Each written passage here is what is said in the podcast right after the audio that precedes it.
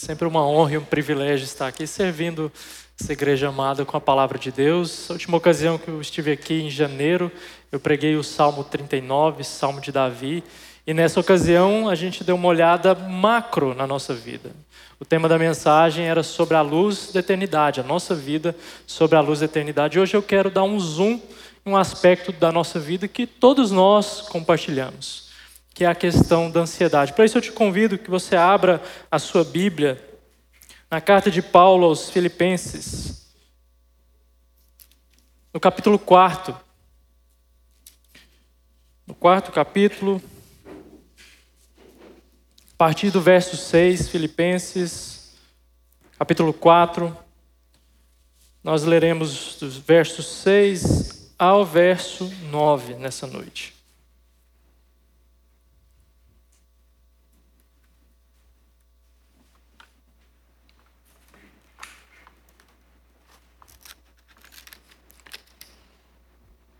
Diz assim a palavra de Deus, Filipenses capítulo 4, a partir do verso 6 até o verso 9. Não andeis ansiosos de coisa alguma, em tudo, porém, sejam conhecidas diante de Deus as vossas petições, pela oração e pela súplica e com ações de graças. E a paz de Deus, que excede todo entendimento, guardará o vosso coração e a vossa mente em Cristo Jesus. Finalmente, irmãos, tudo que é verdadeiro, tudo o que é respeitável, tudo que é justo, tudo que é puro, tudo que é amável, tudo que é de boa fama, se alguma virtude há, se algum louvor existe, seja isso o que ocupe o vosso pensamento. O que também aprendestes e recebestes e ouvistes e vistes em mim, isso praticai, e o Deus da paz será convosco. Vamos orar mais uma vez? Pai querido, nós estamos diante da tua palavra. Tua palavra que é bênção no meio do teu povo, que nos alimenta, é rica, mas também que esmaga as nossas pequenas expectativas e nos coloca diante do trono da graça, nos ensinando aquilo que nós devemos praticar, aquilo que nós devemos pensar, mas acima de tudo, Pai, sabemos que não há mérito nenhum em nós, somente em Cristo Jesus nosso Senhor e Salvador, teu Filho amado. Que a tua palavra fale aos nossos corações e à nossa mente, que nós possamos sair daqui praticando, Pai, para a honra e glória do teu nome. Amém. Esses versos que nós acabamos de ler tocam na questão universal. O mundo respira ansiedade, principalmente o mundo ocidental. Os secularistas, estudiosos e pessoas da área dizem que a ansiedade é o mal do século. E não é fácil se desvincular de uma cultura que prega a ansiedade o tempo todo.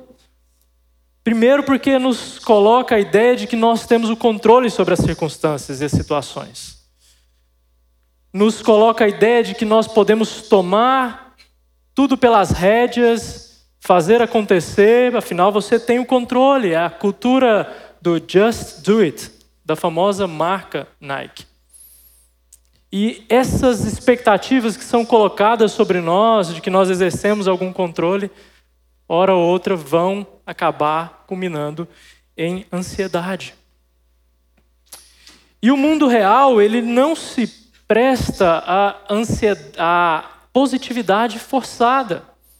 Não adianta nós pensarmos que não, tudo bem, eu tenho controle, vou pensar positivo, as coisas vão acontecer.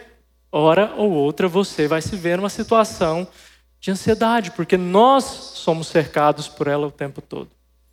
Uma pesquisa encomendada pela OMS diz que ansiedade foi o termo mais buscado nos últimos anos. No primeiro ano de pandemia, no ano de 2020, no ano de 2020, 25% na prevalência global de ansiedade e depressão foram registrados no mundo, um aumento de 25%. Mas talvez você pense, não, isso é só por uma situação talvez inédita na história, uma doença nesse tempo de modernidade. Mas uma pesquisa anterior ao tempo de pandemia, aos anos de pandemia, diz que 86% dos brasileiros sofrem de algum transtorno da mente ligado à ansiedade e à depressão. É um número assustador. 86% dos brasileiros. Mas e nós? Nós, cristãos, que cremos num Deus soberano, que cremos num Deus que tem o controle sobre a história. Será que, por causa de um rótulo, nós somos eximidos dessa estatística? Será que nós não passamos por ansiedade e questões ligadas à preocupação, ao temor com a vida? Uma pesquisa da Universidade de Toronto diz que acreditar em Deus reduz ou zera a nossa ansiedade. Mas e o meu e o seu testemunho? Quando nós somos colocados à prova diante daquilo que nós vivemos, da nossa prática no nosso dia a dia, daquilo que nós pensamos, daquilo que nós respiramos, daquilo que nós ecoamos para os nossos familiares, no nosso ambiente de trabalho, como que será que as pessoas enxergam o nosso coração, a nossa postura, especialmente ligado a essas questões? Qual é o meu e o seu testemunho?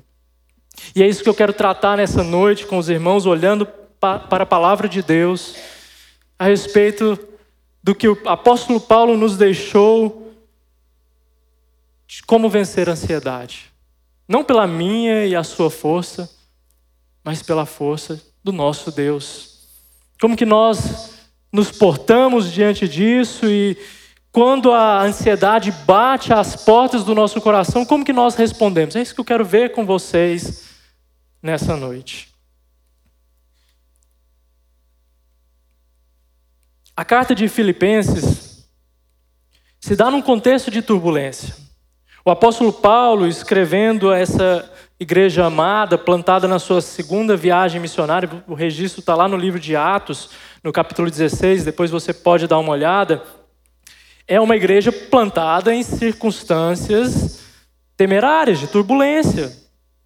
Vocês devem se lembrar que Paulo, junto a Silas, na cidade de Filipos, eles foram presos e açoitados. Mas mesmo assim, apesar dessa circunstância, dessa situação, o que, que eles faziam por volta de meia-noite, quando estavam experimentando do cárcere? Eles louvavam ao Senhor, oravam e louvavam ao Senhor. Então o apóstolo Paulo, ele sabe, por toda a sua trajetória de vida, especialmente na sua conversão, o que é uma vida atribulada. Uma vida em que as circunstâncias parecem plantar ansiedade, plantar temor, plantar desespero da própria vida. O apóstolo Paulo sabe. E aqui nessa carta, ao longo dos quatro capítulos, ele diz como um homem que encontrou contentamento em Deus para qualquer situação. É por isso que eu quero olhar para você nessa noite pensando na minha e na sua situação de vida. Eu não sei como você entrou aqui nessa noite. Mas eu sei que a ansiedade bate às portas do seu coração. Não é diferente, as circunstâncias são diferentes do apóstolo Paulo, mas não é diferente daquilo que cada um de nós experimentamos nas nossas vidas. Nós passamos por essas situações. Então, Paulo, ele escreve aos irmãos em Filipos, preso em Roma, esperando o julgamento. E esse era um julgamento que ele corria um real perigo, ele podia morrer a qualquer instante. E mesmo assim ele fala: alegrai-vos. Outra vez ele fala: alegrai-vos. Paulo dá o tom dessa carta, que é a alegria e o contentamento. Eu quero que você saia daqui dessa noite com esse coração aquecido pela palavra de Deus, apesar que hoje está um tempinho frio, né? Mas eu quero que você saia daqui aquecido pela provisão que Deus nos dá mediante a Sua palavra, mediante essa exortação de que nós temos de nos alegrarmos apesar das circunstâncias, seja ela qual for, na minha e na sua vida. Paulo ensina o contentamento, ele ensina essa paz interior. O Deus da paz nos dando a sua paz. E repare que não é a paz pela paz, mas tem a ver com esse relacionamento entre esse Deus soberano e nós, pecadores redimidos. É isso que nós vamos tratar nessa noite. Então você pode passar por um turbilhão de emoções, as coisas podem agitar e remoer no seu coração, mas eu quero que você entenda que há uma verdadeira alegria para nós que servimos ao Senhor. E ela pode brotar até mesmo nos dias mais angustiantes da nossa vida. Então você me pergunta: o que eu tenho que fazer? Como que eu experimento dessa paz, desse sossego que é trazido pela palavra de Deus? Qual que é o meu papel nisso? Como que eu alcanço? E eu quero te mostrar nessa noite que vencer a ansiedade é mais uma questão de se alegrar naquele que venceu o mundo do que um checklist terapêutico. Então o tema é muito simples, vencendo a ansiedade, e a divisão do texto também é simples. Nós temos uma ordenança seguido de três coisas pelas quais nós devemos fazer. Atreladas a essas três coisas, nós temos duas promessas. Então essa é a divisão do nosso texto e nós vamos caminhar parte a parte com o apóstolo Paulo aqui nessa noite. Vamos ver primeiro então essa ordenança. No verso 6.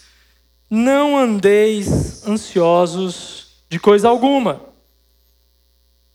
Não andeis ansiosos de coisa alguma, a primeira parte desse verso. Não se trata aqui de um conselho, não se trata aqui de um pedido, não se trata aqui de uma opinião, mas o que nós temos é propriamente uma ordenança um mandamento, um preceito de Deus para as nossas vidas. Isso significa que não cumprir ou não observar o que está dito aqui na palavra de Deus é pecar. Não cumprir, ou seja, viver uma vida de ansiedade é viver uma vida pecaminosa. É a primeira coisa que nós temos que entender. E, e, e me entenda, eu não tenho compromisso nessa noite de te confortar, eu quero que a palavra de Deus faça isso. Mas, se para trazer o conforto você precisa primeiro ser confrontado, deixe que a palavra de Deus faça isso. Deixe que a palavra de Deus faça isso no seu coração, porque afinal isso é para o seu próprio bem e para a glória final de Deus. Deus atua na nossa santificação e viver uma vida da qual nós não estamos mais vivendo em ansiedade é cumprir a palavra de Deus. Mas ao dizer que viver uma vida ansiosa é pecado à luz da palavra de Deus, nós precisamos deixar algumas coisas claras em princípio. Primeiro, não significa que nós não passaremos por situações de ansiedade, preocupação ou estresse. Não significa isso. O nosso próprio Senhor e Salvador Jesus Cristo nos diz que no mundo nós teremos o quê? Aflições. Tem de bom ânimo. Não é isso que o nosso mestre nos diz? Então, primeira coisa é que nós passaremos por situações, circunstâncias, em que o nosso coração vai ser reverberado dentro de nós. O que nós precisamos aprender é a calibrar o nosso coração diante mediante a palavra de Deus. Segundo é que nós não estamos dispensados de buscar auxílio médico, clínico, farmacêutico se a nossa ansiedade for diagnosticada nesses termos. Quero que você me compreenda isso, e esse é um outro assunto. Mas nós não estamos dispensados disso. Terceiro que andar ansioso, segundo a palavra de Deus nos diz aqui, é um estado mental contínuo. É isso que significa andar ansioso. É algo que nós fazemos ou que nós vivemos rotineiramente ou por um longo período. Isso é andar ansioso. A raiz no grego, na palavra merina, ela diz sobre uma divisão. E a gente entende essa divisão quando a gente coloca a ansiedade, analisa ela, porque é isso que a ansiedade faz nas nossas mentes ela causa uma divisão. Ela causa uma divisão a partir do momento em que você se sente o tempo todo acuado, mas você quer viver, você quer crer na palavra de Deus. É isso que a ansiedade faz. Ela causa essa divisão. Então, andar ansioso é fazer isso rotineiramente, é viver uma vida de preocupação o tempo todo. Mas a quarta coisa que nós precisamos ainda saber a respeito dessa ordenança, não andeis ansiosos, é que o mesmo Deus que nos orienta para nós não vivermos ansiosos, esse é o Deus que nos dá a provisão para nós vivermos a sua paz. Então, mesmo Deus que nos chama para uma vida não ansiosa, é o Deus que nos vai dar essa vida não ansiosa. E isso deve, de imediato, alegrar o seu coração nessa noite. Ele mesmo é o encarregado para que nós não pequemos contra Ele. Ele mesmo faz isso no nosso coração e daqui a pouco a gente vai explanar mais a respeito disso. Mas veja que várias circunstâncias nos colocam em situações de ansiedade. E essas situações, à medida do tempo, elas vão se tornando um convite para você viver uma vida ansiosa. Às vezes, por um motivo financeiro, uma dívida, alguém que você tem que pagar, o boleto que está vencendo, alguma conta que não te deixa dormir, isso pode causar ansiedade. Questões de saúde, como eu disse, especialmente nesses anos de pandemia, as pesquisas revelaram isso, nos causa ansiedade. Seja em nós mesmos, a respeito da nossa saúde, ou a respeito da saúde de alguém próximo. São questões que tumultuam o nosso coração, não é mesmo? Às vezes, um projeto futuro, você que é noivo, noiva e sonha se casar, está planejando, talvez aquilo cause um poço de ansiedade no seu coração. Porque as expectativas estão sendo colocadas ali. Os processos, os detalhes. São coisas que causam ansiedade. Talvez você tenha uma situação específica nessa noite que tenha te causado ansiedade. Mas repare que a ordenança é que nós não andemos ansiosos por coisa alguma. Seja motivo financeiro, de saúde, um projeto futuro, seja o que for. Nós somos convidados a não viver ansiosos. A diferença de passar por momentos ou situações de preocupação, de ansiedade, viver a nossa postura. Quero que você entenda isso. Quando você se entrega à sua preocupação, você está vivendo ansioso. Agora, quando você tem uma situação e ela vem na sua mente, essa é uma situação. A grande questão é: nós nos entregamos ou não à ansiedade? Nós confiamos ou não naquilo que Deus nos diz através da Sua palavra? E a questão de ser pecado, uma vida ansiosa, é porque ela nos coloca de frente de duas coisas que a palavra de Deus abomina: a incredulidade e a idolatria a incredulidade de não crer que de Gênesis ao Apocalipse a palavra de Deus fala de um Deus soberano, de um Deus zeloso, de um Deus cuidador, de um Deus que faz promessas, de um Deus que não desampara o seu povo, de um Deus gracioso, de tamanha graça que faz as suas bênçãos cair até sobre os injustos. Esse é o tamanho do Deus que nós cremos.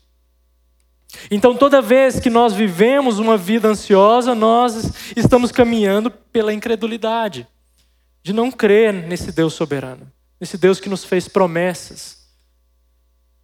Como está escrito no livro de Jeremias, bem sei os pensamentos que tenho a vosso respeito.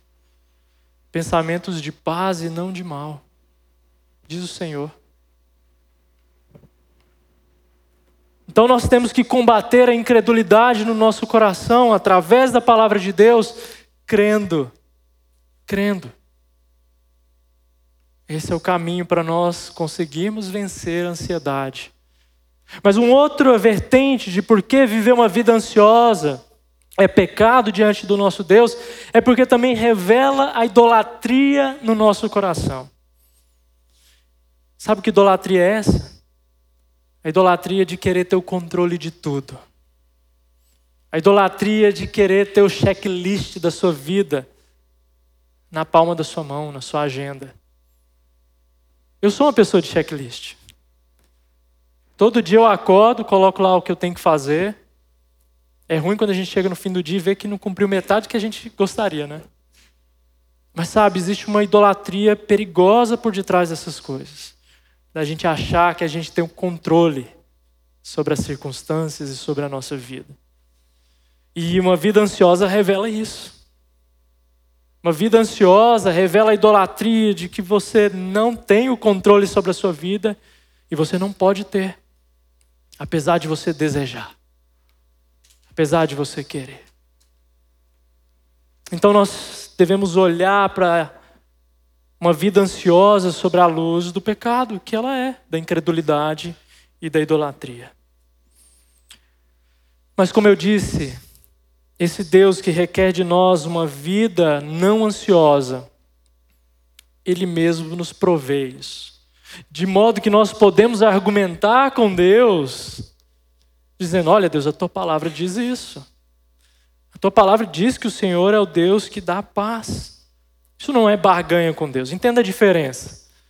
Barganha com Deus é tentar algum trato com Deus naquilo que Ele não prometeu. Isso é barganha. Mas quando nós nos colocamos diante de Deus, em oração, súplica, ações de graça, a gente vai ver daqui a pouquinho, dizendo: Deus, o Senhor me promete isso nessa palavra, eu quero viver isso. Não porque eu sou bom, não porque eu tenho mérito, não porque sequer eu posso chegar ao trono da graça fazendo exigência, eu não posso. Mas o Senhor diz que tem isso para mim, Pai, e eu humildemente quero viver isso na tua presença. Esse é um bom pedido diante de Deus. Vocês se lembram de Abraão, quando ele vai dialogar com Deus a respeito da sua justiça, em Gênesis? Ele, deu, ele diz: Deus, e se tiver uma quantidade X de justos? E vai diminuindo. Porque Abraão sabia do caráter de Deus. Então, esse mesmo Deus que quer que você não viva uma vida ansiosa é, é o mesmo Deus que vai te dar a paz e o consolo e o conforto para o seu coração nas circunstâncias e situações da sua vida. Essa é a ordenança de Deus. Mas há três coisas que o apóstolo Paulo diz aí que nós vamos observar agora que ele diz. Continuando ainda no verso 6. Em tudo, porém, sejam conhecidas diante de Deus as vossas petições, pela oração e pela súplica, com ações de graças. que nós temos que fazer, a primeira coisa que a palavra de Deus nos diz é óbvia, e você sabe disso, mas talvez ela é pouco praticada. É a oração. A oração ela é destrinchada aqui em três categorias. Primeiro, na oração, como o elemento mais universal, conforme as Escrituras nos dizem, de homens e mulheres que se colocam diante de Deus em diálogo nós temos as súplicas e nós temos ações de graça. As súplicas são aquelas orações persistentes, aquelas orações. Os jovens vão me entender, aquela figurinha ou meme. Oi Deus, sou eu de novo. Essas são as súplicas. Quando você bate na porta, busca, ora sem cessar, conforme o próprio Senhor Jesus Cristo diz em Mateus capítulo 7, verso 7. Buscai, batei, pedi. Essas são as súplicas. Mas nós temos também as ações de graça. As ações de graça é o tipo de oração do qual nós nos lembramos do quão Deus é gracioso conosco. E se eu perguntasse para você nessa noite, eu tenho certeza que cada um de vocês poderia testemunhar algo da parte de Deus, ou nessa semana, ou num tempo recente, daquilo que Ele tem feito na sua vida. O próprio fato de nós estarmos aqui nessa noite, ouvindo a palavra de Deus, reunidos como povo de Deus, é graça. E nós devemos nos lembrar disso com as ações de graça, agradecendo a Deus. Qual foi a última vez que você agradeceu a Deus, fez um, uma lista de agradecimentos? Às vezes a gente reserva esse momento para o fim do ano, né? Quero te convidar nessa noite, já como aplicação desse sermão, agradeça a Deus, lembre-se das Benditas coisas que Deus tem feito no meio do teu povo, na sua vida, na sua família. Mas talvez a última coisa que nós fazemos é orar. Quando nós enfrentamos uma situação de preocupação, de ansiedade, a postura de muitos de nós é querer enfrentar de imediato, é querer resolver a situação, é querer tomar ela pela rédea e dizer: não, eu dou conta, eu vou dar cabo a esse problema. E a questão é que, agindo assim, a tendência é que nós nos esqueçamos de quem Deus é, do controle que Ele exerce em toda situação. Não estou dizendo que nós devemos ser passivos e não enfrentar as situações. Não é isso que a palavra de Deus, o apóstolo Paulo, está nos dizendo. Mas a questão é: quando você se esquece de orar, isso diz muito a respeito da qualidade da sua fé. Se você de fato tem crido num Deus que governa a história, num Deus que governa as situações da sua vida, num Deus que governa tudo. Nós devemos orar e orar não é uma atitude que brota naturalmente no nosso coração na maioria das circunstâncias e circunstâncias de ansiedade. Por isso nós precisamos aprender, conforme o apóstolo Paulo diz aqui, a lançar as nossas petições, os nossos pedidos diante de Deus. Veja, Deus sabe, antes de você se chegar a Ele, qual é a necessidade do seu coração. Ele sabe, mas Ele quer ouvir de você. Ele quer que você entregue essa necessidade, essa petição, súplicas, ações de graças. Ele conhece o meu e o seu coração. Mas ainda assim, ele ordenou que a oração, nessa concorrência que nós não sabemos equalizar entre a soberania de Deus e a nossa responsabilidade humana, Deus quer que nós oremos. Deus quer que você abra sua boca e diga da sua situação, daquilo que te traz ansiedade, daquilo que te traz estresse, preocupação, daquilo que tira a sua noite de sono e que tem te impedido de ver a bondosa mão do Senhor sobre a sua vida. E mesmo quando nós não sabemos orar, mesmo naqueles dias mais angustiantes que podem bater a nossa porta. Quando o choro vem livre, fácil, o Espírito Santo, ele intercede por nós. Nos assiste em nossas fraquezas, com gemidos inexprimíveis. Romanos capítulo 8, verso 26. Até nisso você tem consolo. Até nos dias quando as palavras não saírem, quando as suas súplicas estiverem engasgadas de choro, você tem o consolo que o Espírito Santo está intercedendo por você. Então nós temos o verso 7. A promessa atrelada a essa prática da oração. A paz de Deus guardará a vossa mente em Cristo. E a paz de Deus, que excede todo o entendimento guardará o vosso coração e a vossa mente em Cristo Jesus. O termo guardar, ele é um termo de cunho militar na passagem, como se Deus enviasse um sentinela para guardar o nosso coração, a nossa mente, a nossa vida, nos dando a paz dele. E eu quero que você entenda aqui que há uma diferença entre a paz com Deus e a paz de Deus. A paz com Deus é aquilo que nós temos mediante a justificação, da qual eu e você nós temos passivamente, porque Deus fez por nós. Nos coloca no estado de justificados. Embora na nossa condição ainda seja de pecadores, mas pecadores remidos, essa paz com Deus nós temos, porque nós somos justificados. O que o texto está dizendo aqui é da paz de Deus naquilo que toca mais os nossos sentimentos, a nossa mente, a maneira como nós podemos tranquilamente viver a nossa vida mediante o nosso Deus, apesar das angústias. É isso que é a paz de Deus que está sendo prometida aqui. E a outra parte do verso diz que ela excede todo entendimento. Ou seja, eu não consigo explicar para você. Posso me esforçar nesse sermão e tentar explicar essa paz que excede todo entendimento, mas ela mesma diz, a palavra de Deus, que ela excede a nossa compreensão de raciocínio. Essa é a paz de Deus prometida aqui. E o mesmo Deus que não quer que nós vivamos uma vida ansiosa, Ele guardará o nosso coração, Ele guardará a nossa mente. E olha só onde Ele guarda o nosso coração e a nossa mente: em Cristo Jesus. Em Cristo Jesus. Naquilo que Ele fez. Por isso que não é mérito meu e seu. Por isso que não é algo pelo qual nós podemos chegar a Deus dizendo: está vendo, Deus? Eu tenho mérito, eu fiz certinho, eu fiz o checklist aqui.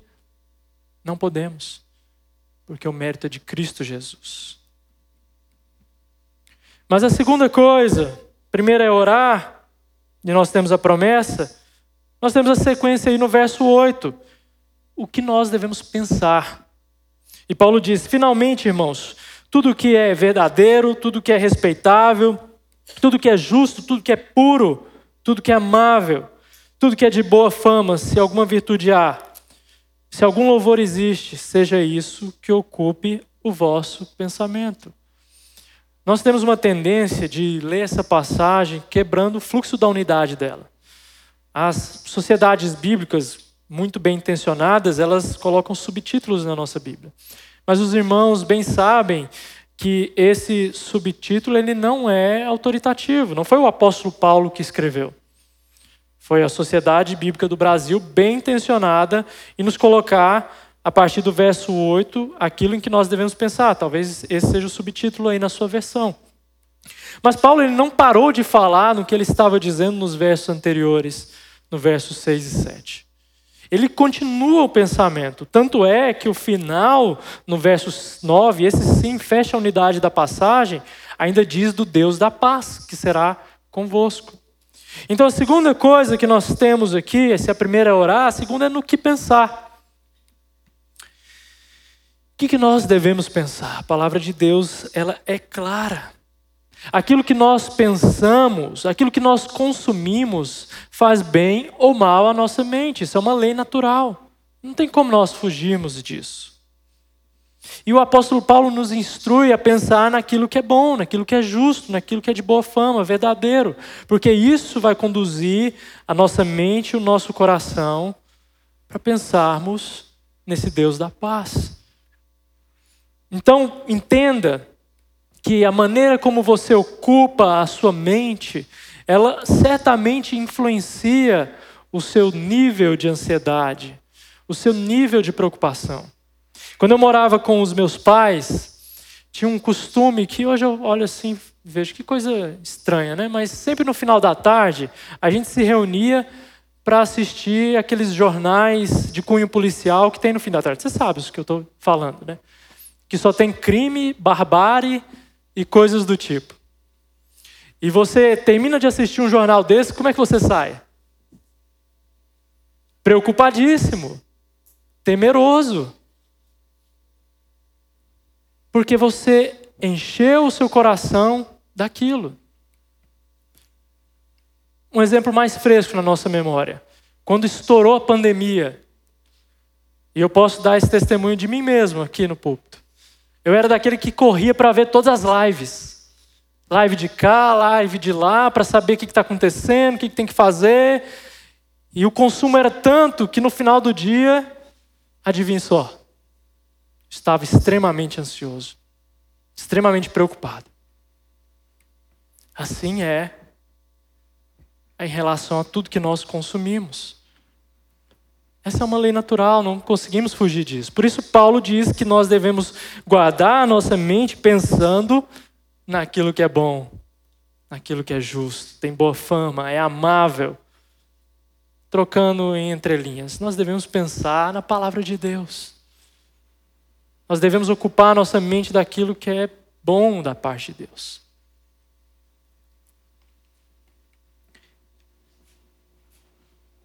Nutrir a nossa mente é algo fundamental. E qual foi a última vez que você fez isso de uma maneira consciente? Você leu um bom livro cristão?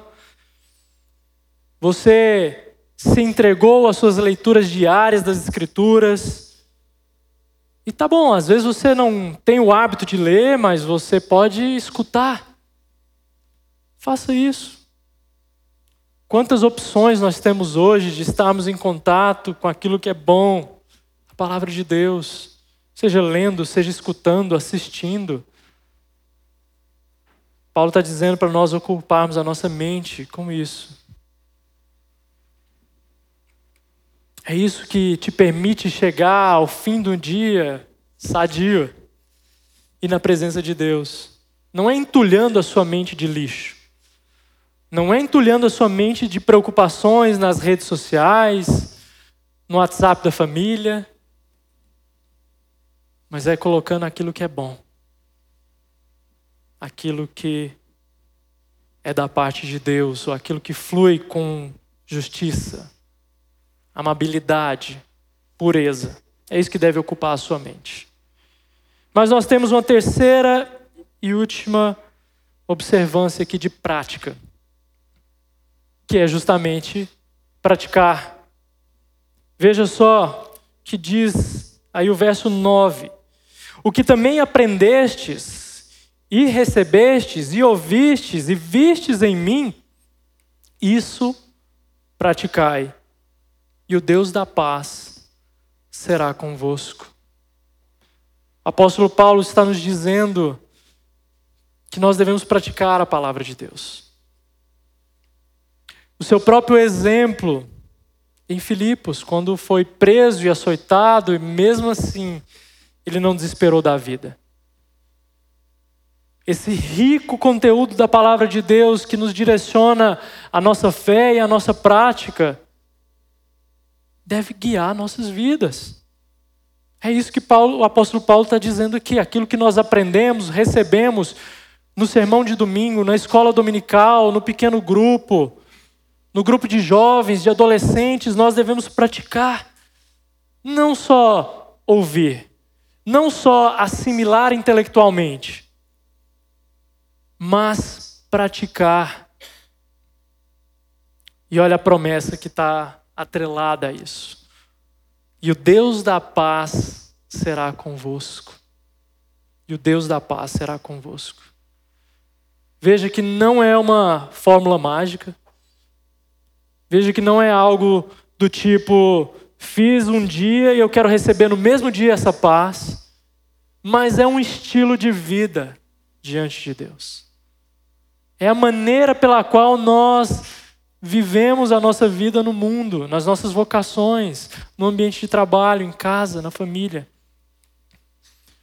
E Deus testa a nossa perseverança nessas coisas.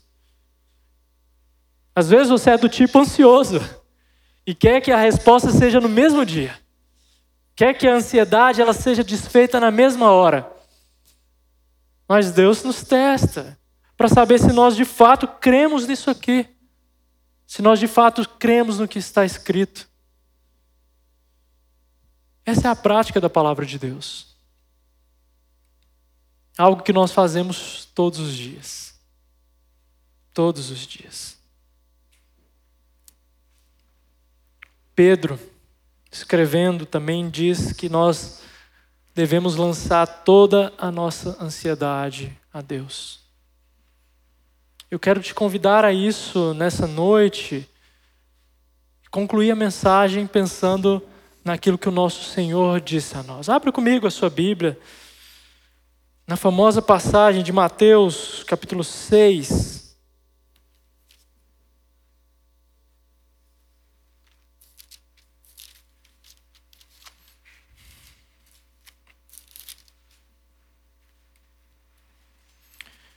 A partir do verso 25. Repare como Cristo, por três vezes, ele repete, intercambiando as expressões inquietação, ansiedade, para que nós não vivamos uma vida assim.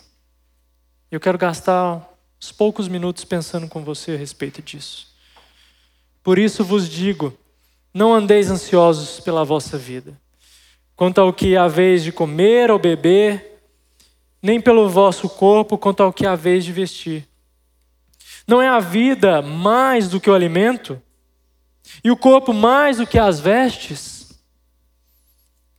Observai as aves do céu, não semeiam, não colhem, nem ajuntam em celeiros, contudo o vosso Pai Celeste as sustenta. Porventura não valeis vós muito mais do que as aves? Qual de vós? Qual de vós, por ansioso que esteja, pode acrescentar um côvado ao curso da sua vida? Quem de nós pode acrescentar um dia mais de vida? E por que andais ansiosos quanto ao vestuário? Considerai como crescem os lírios do campo. Eles não trabalham nem fiam. Eu, contudo, vos afirmo que nem Salomão, em toda a sua glória, se vestiu como qualquer deles. Ora, se Deus veste assim a erva do campo, que hoje existe, e amanhã é lançada no forno, quanto mais a vós outros, homens de pequena fé. Porventura, não vos inquieteis dizendo que, come, que comeremos, que beberemos ou com que nos vestiremos. Porque os gentios é que procuram todas essas coisas, pois vosso Pai Celeste sabe que necessitais de todas elas. Buscai, pois, em primeiro lugar o seu reino e a sua justiça, e todas essas coisas vos serão acrescentadas.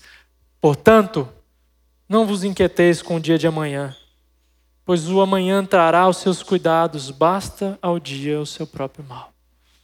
Jesus toca naquilo que é simples e naquilo que é a preocupação imediata de qualquer ser humano: comida, bebida, aquilo que nós vamos beber, comer e vestuário. E por fim, ele diz para nós não nos inquietarmos sequer com amanhã, porque ele não nos pertence. E veja, Jesus Cristo, o servo sofredor, que veio ao mundo sabendo da sua missão e agonizou na cruz do Calvário, e até mesmo antes disso, ao orar ao Pai, se possível, afasta de mim esse cálice. Jesus Cristo era um homem de dores, como a palavra de Deus diz. E mesmo assim, ele não se desesperou da sua própria vida. Porque ele sabia que tudo estava nas mãos do Pai Celeste. A minha e a sua vida está nas mãos do Pai Celeste.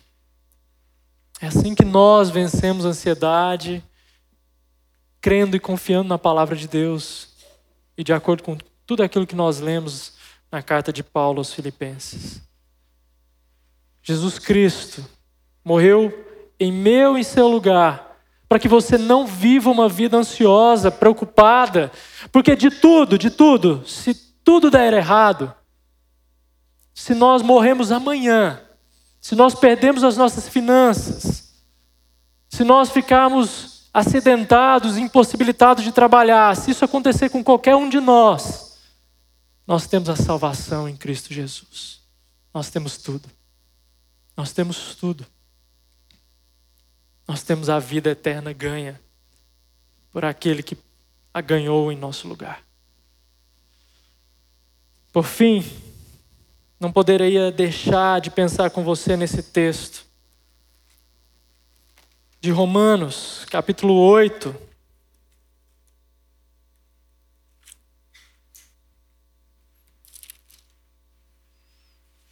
Verso 31 em diante. E eu quero encerrar aqui.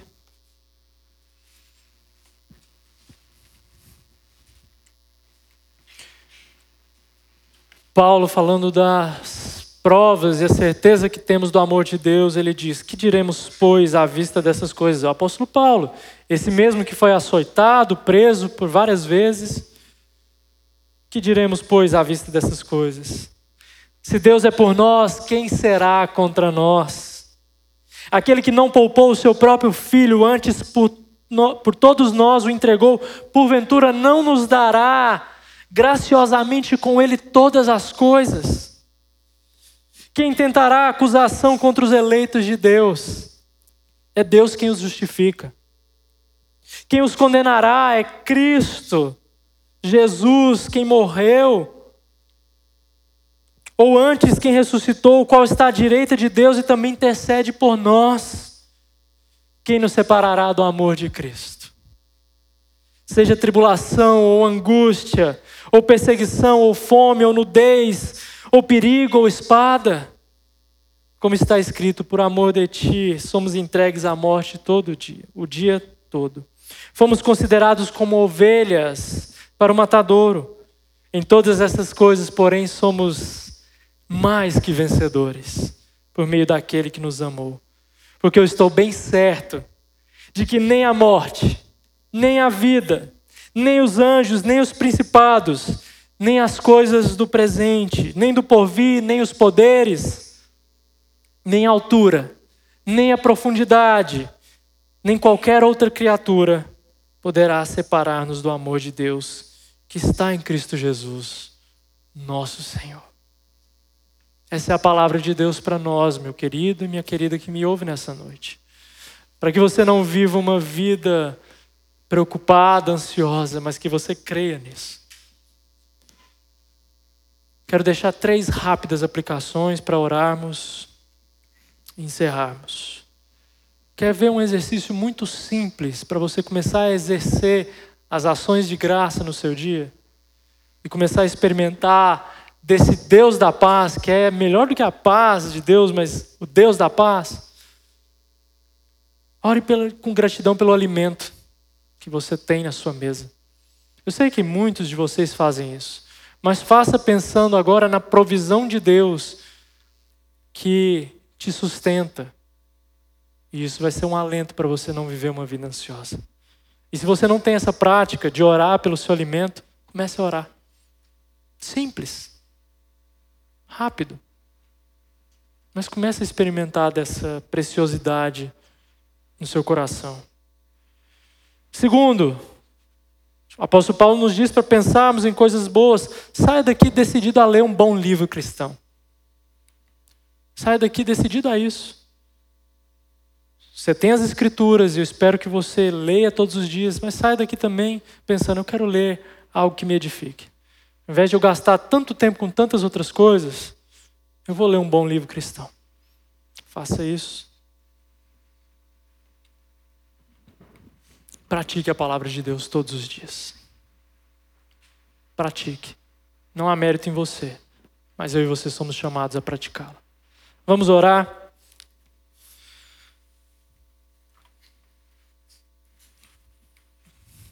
Pai querido, Deus de amor, nós somos consolados e confrontados pela tua palavra.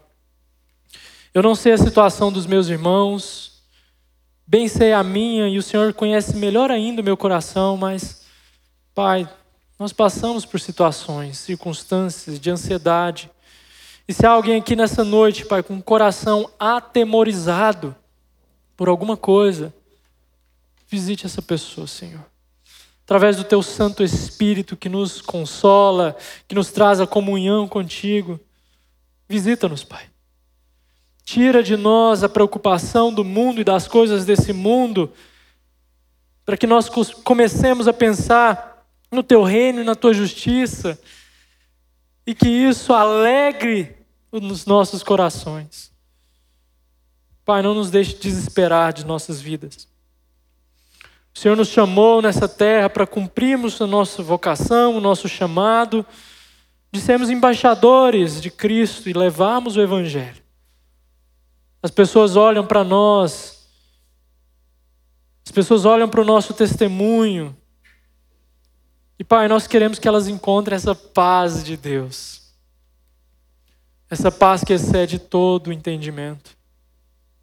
Seja assim na vida de cada um dos meus irmãos nessa noite, na minha vida, que o nosso coração venha estar ancorado na Tua palavra, que seja alimento, não só para a nossa segunda-feira, mas para todos os dias da nossa semana e da nossa vida. Nós oramos em nome de Jesus. Amém. Deus os abençoe.